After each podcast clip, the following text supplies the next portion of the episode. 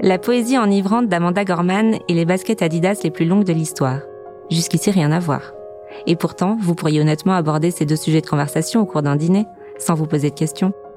Vous savez, ces dîners où l'on parle de tout, de l'important, du futile, de politique, de mode, d'écologie, et oui, d'une poétesse afro-américaine surdouée. Je vous propose cette fois d'en parler avec une actrice, un chanteur, une auteure ou un artiste. Je suis Marion Galiramuno, chef de service culture célébrité, et vous écoutez le podcast Revue. Dans chaque épisode, nous relisons Madame Figaro avec les yeux de nos invités. Un exercice intime, souvent sincère et parfois même engagé.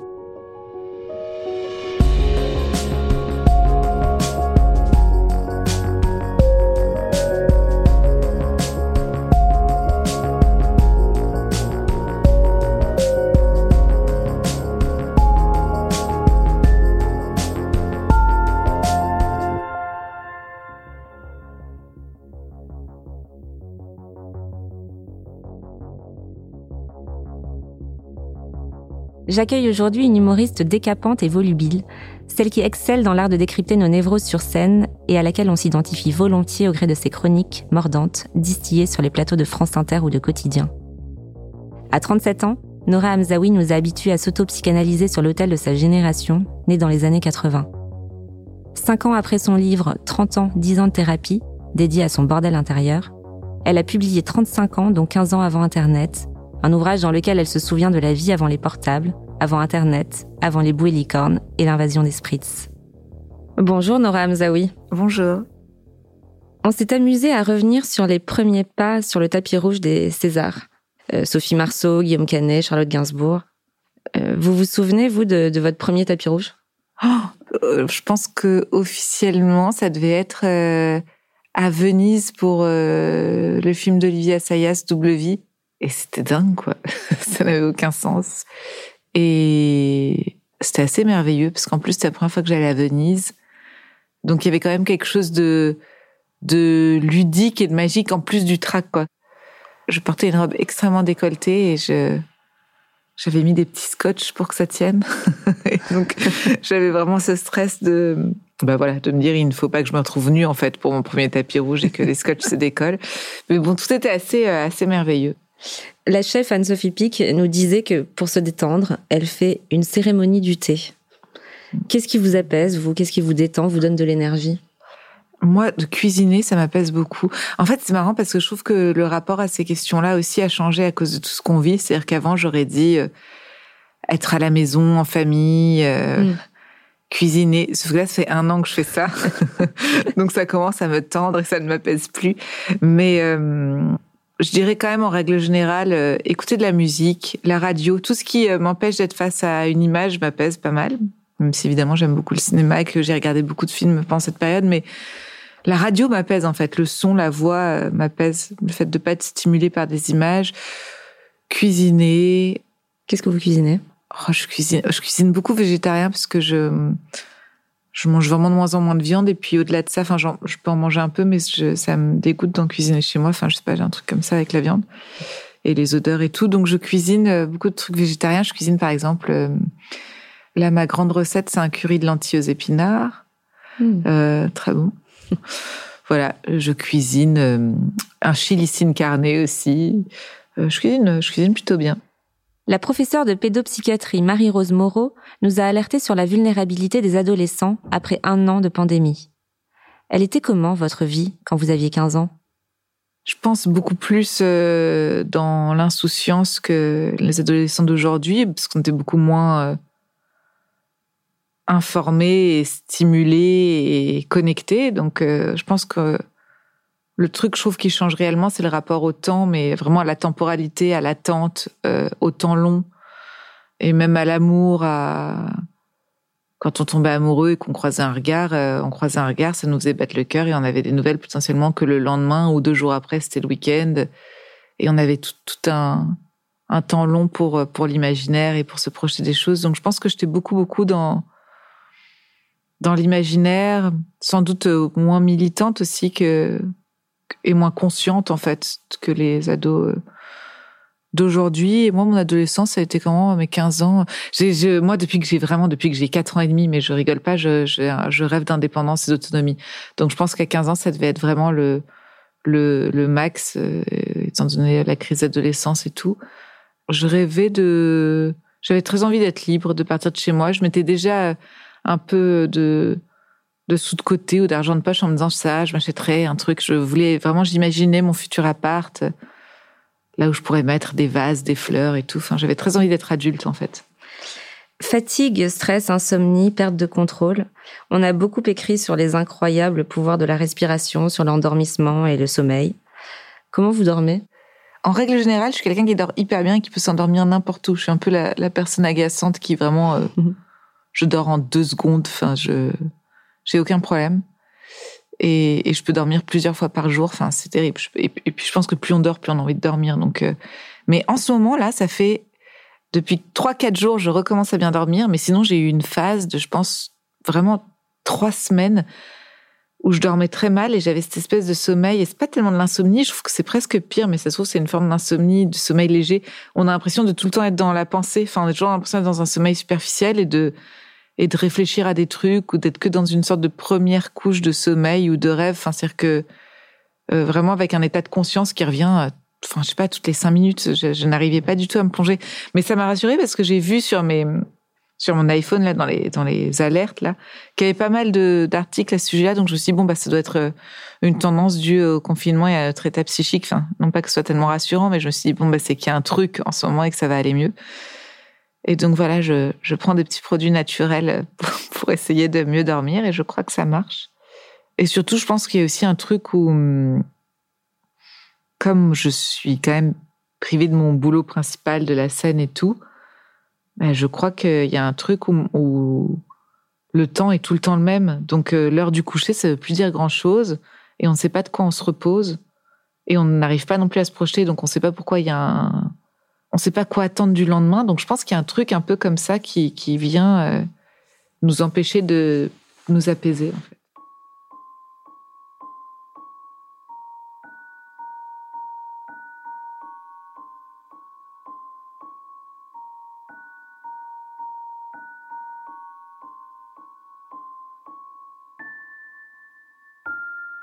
Tilda Swinton nous confie récemment Chez Almodovar, je me sens chez moi, tout simplement.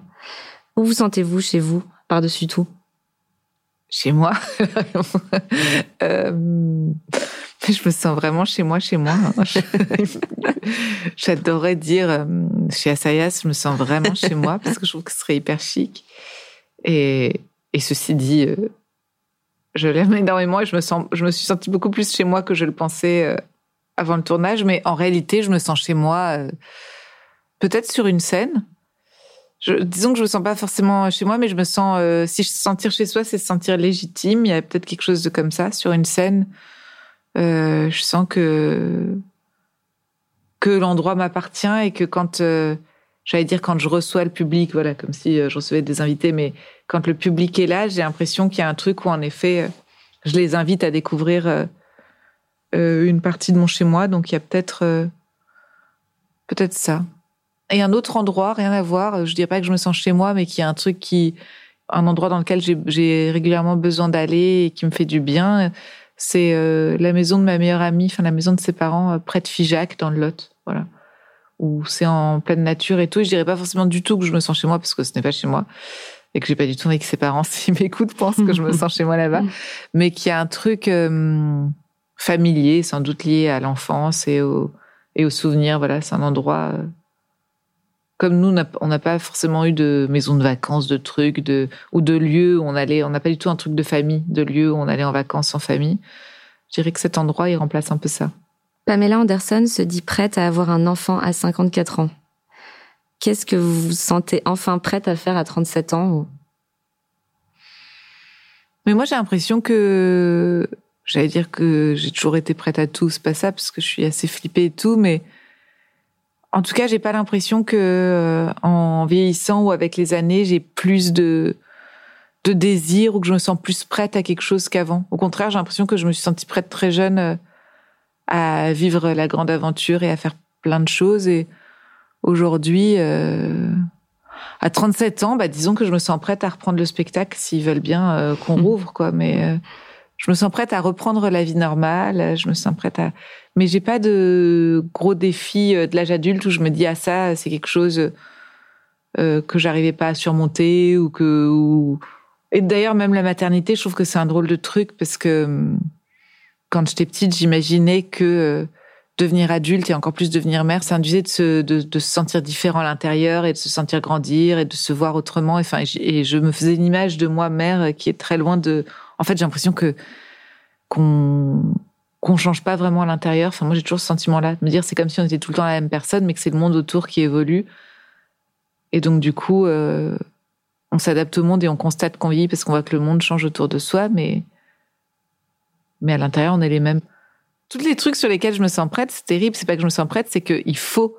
C'est juste que euh, les trucs qui changent avec l'âge, c'est juste des contraintes. C'est que je ne peux plus manger tout ce que je veux, que je ne peux plus boire comme je veux, que je peux plus. Donc, mmh. euh, disons que je me sens prête à faire attention, quoi. J'accepte qu'il faut que je fasse attention.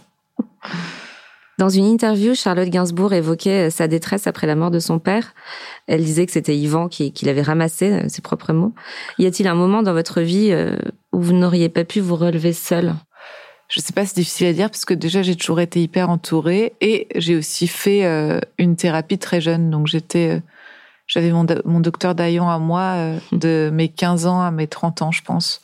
Donc j'ai fait 15 ans de thérapie. Donc c'est difficile pour moi de répondre à cette question, de me dire j'ai été plutôt chanceuse euh, dans les petites comme dans les grandes épreuves. J'ai été plutôt entourée. C'est pas du tout un événement dramatique, mais j'aurais sans doute pas pu euh, monter sur scène sans mes amis. Mais aussi pour des raisons techniques qui, qui mm. sont que c'était mon seul public au début et que ça m'a évité de jouer dans des salles vides. Mais sinon, pour le reste, non, j'ai plutôt été euh, accompagnée. Dans une enquête société, on a décrypté le quotidien des couples trentenaires, ces couples qui se sont construits sur l'idée de l'égalité homme-femme en théorie, mais qui en pratique n'échappent pas aux inégalités et à cette fameuse charge mentale. Euh, votre charge mentale à vous, elle se situe où? J'ai fait tout un sketch sur France Inter sur la charge mentale. C'est un sujet qui me passionne. Et c'est marrant parce que d'ailleurs, quand je l'ai fait, j'ai eu beaucoup de réactions, évidemment, de mecs hein, qui disaient euh, les pauvres, son mec, ce qu'il doit se prendre, euh, j'aimerais pas être avec elle et tout. Et en fait, il y a un truc qui est assez drôle là-dedans, c'est que déjà, euh, dans le processus créatif, le but n'est pas décrire sa vie, mais de transformer et d'inventer des choses autour. Donc, évidemment, que je ne raconte pas mon quotidien mot pour mot. Et surtout, j'ai eu la bonne idée de sortir avec quelqu'un qui est intelligent et qui a de l'humour et de l'autodérision. Et c'est marrant parce que ce sketch-là est le sketch préféré de, de mon amoureux. Mmh. Donc, la charge mentale, c'est un vrai sujet et je pense que c'est euh, aussi une vision totalement différente euh, dans le couple. C'est-à-dire que moi, j'ai la chance d'avoir un amoureux qui est très présent, qui est un super père et qui est, enfin, c'est pas un truc de répartition des tâches en ce qui concerne mon couple. Et c'est pour ça que d'ailleurs, c'est quelque chose de, en effet, de, de mental. C'est euh, quelque chose qui est plus propre à, peut-être à l'anticipation, à la capacité de se projeter, de gérer plusieurs choses en même temps, de penser aux choses, en fait, euh, plus vite que l'autre, quoi. Et d'ailleurs, euh, c'est ce que je disais dans mon sketch. Souvent, la réponse à ça, quand on le partage à son conjoint, c'est euh, mais fallait me dire si tu avais besoin. Et en fait, le but, ce qui serait idéal, c'est de ne pas avoir besoin de le dire. Il y a beaucoup ce truc de bah, je peux pas deviner, je suis pas devin, fallait me dire. Ou qu'est-ce qui te ferait plaisir? C'est espèce de truc où tout est dans la question et on se dit à un moment de toi quoi. Moi je pose moins de questions et je suis plus autonome mais bon, c'est quelque chose qui, est assez lié à l'autonomie en fait, à la capacité de pouvoir gérer et je pense aussi à un désir de vouloir gérer les choses, en tout cas en ce qui me concerne. C'est vraiment une contradiction entre un désir de vouloir tout gérer, un désir que l'autre prenne la main, et un fond euh, de mauvaise foi de moi qui pense qu'il va prendre la main, mais que je vais quand même le contrôler parce que je pense que je vais faire un peu mieux si je le fais moi-même. Donc tout ça est très euh, compliqué.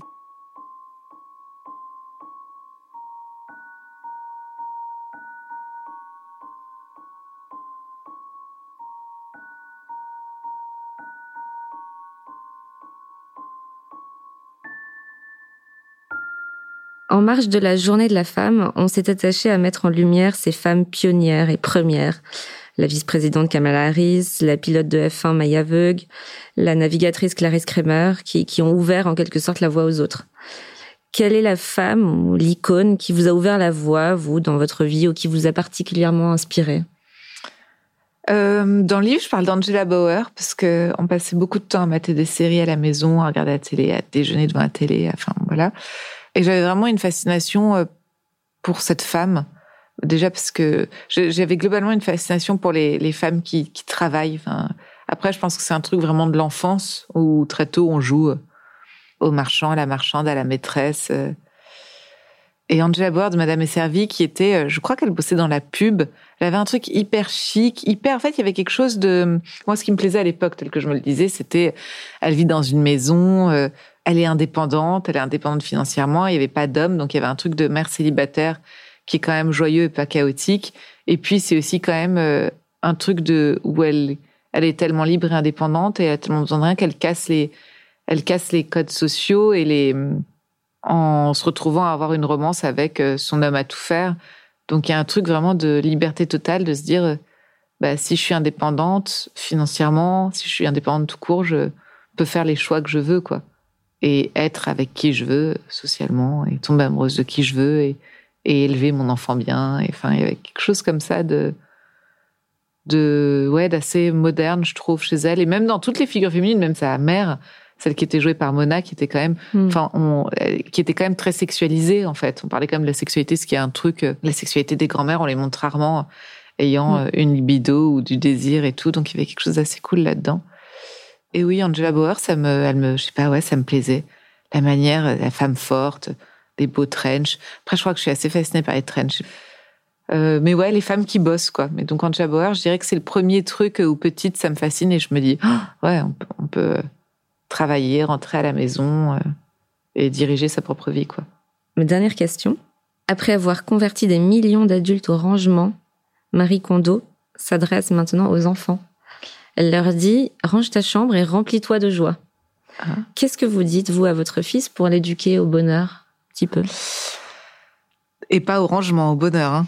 Ça peut passer par le rangement bah, pour lui aussi. Bah, non, mais le rangement, il me croirait pas. Quoi. Si je lui disais range et remplis-toi de joie, il voit bien que moi, je me plains à chaque fois que je, que je vide la vaisselle, que je remplis la vaisselle, que je passe la serpillière, que je sors la serpillière, il me voit me plaindre. Donc, euh, pour atteindre la joie, bah, je, bah, on joue beaucoup, nous, on joue beaucoup, on est vraiment il y a un truc d'imaginaire très fort, mais je me suis fait vraiment prendre à mon propre piège. C'est-à-dire que je fais vraiment beaucoup de voix, quoi. Je fais la voix des verres, des couverts, je fais la voix, je fais la voix du chat. On a un chat. Enfin, je me suis retrouvée dans un épisode très embarrassant chez le vétérinaire où il demandait à mon chat si ça s'était bien passé l'anesthésie et, et donc j'ai répondu oui, ça va, ça m'a manqué.